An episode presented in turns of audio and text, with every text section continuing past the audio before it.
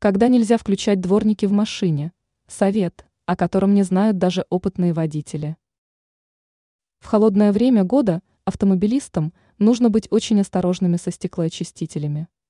Рассказываем, когда ни в коем случае нельзя включать дворники в автомобиле. Когда нельзя включать дворники? Ни в коем случае не включайте стеклоочистители, если они примерзли к заледеневшему лобовому стеклу, механизм может сломаться. Даже опытные автомобилисты иногда допускают эту досадную ошибку. Чтобы не пришлось покупать новые стеклоочистители, не включайте их сразу после запуска двигателя.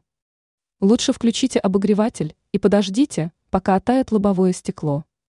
Соблюдение этого правила избавит вас от лишних хлопот и расходов.